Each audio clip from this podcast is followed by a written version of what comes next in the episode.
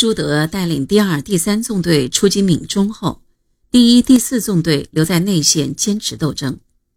四纵队归一纵队指挥。据傅伯翠回忆，一四纵队在新坊集合，林彪讲了话，后来到白沙发了零用钱。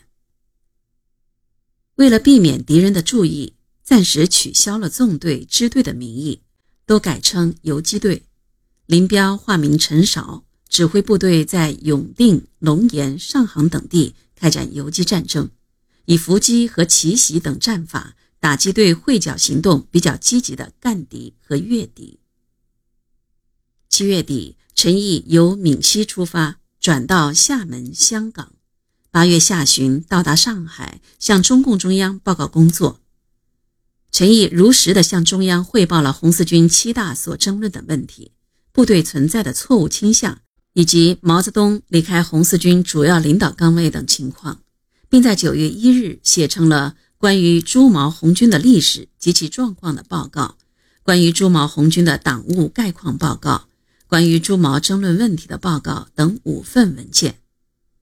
中央负责军事工作的周恩来多次同陈毅交换意见。周恩来代表中共中央对红四军七大和前委扩大会议在处置红四军领导内部分歧问题时的缺点做了四点批评：第一，红军生长于敌人肉搏中，他的精神主要的应是对付敌人，前委没有引导群众对外斗争，自己不提办法，而将问题交下级讨论，客观上有放任内部斗争、关门闹纠纷的精神。第二，没有从政治上指出正确路线，使同志们得到一个政治领导来判断谁是谁非，只是在组织上来回答一些个人问题。第三，这次扩大会议代表会议的办法是削弱了前委的权力，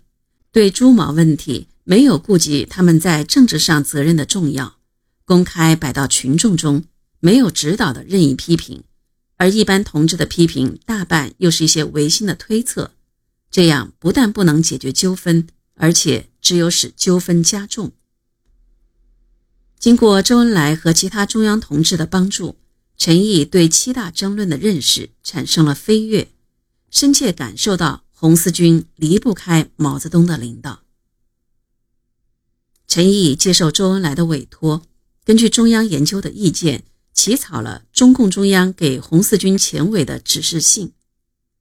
中央来信根据红四军两年来建党建军的经验，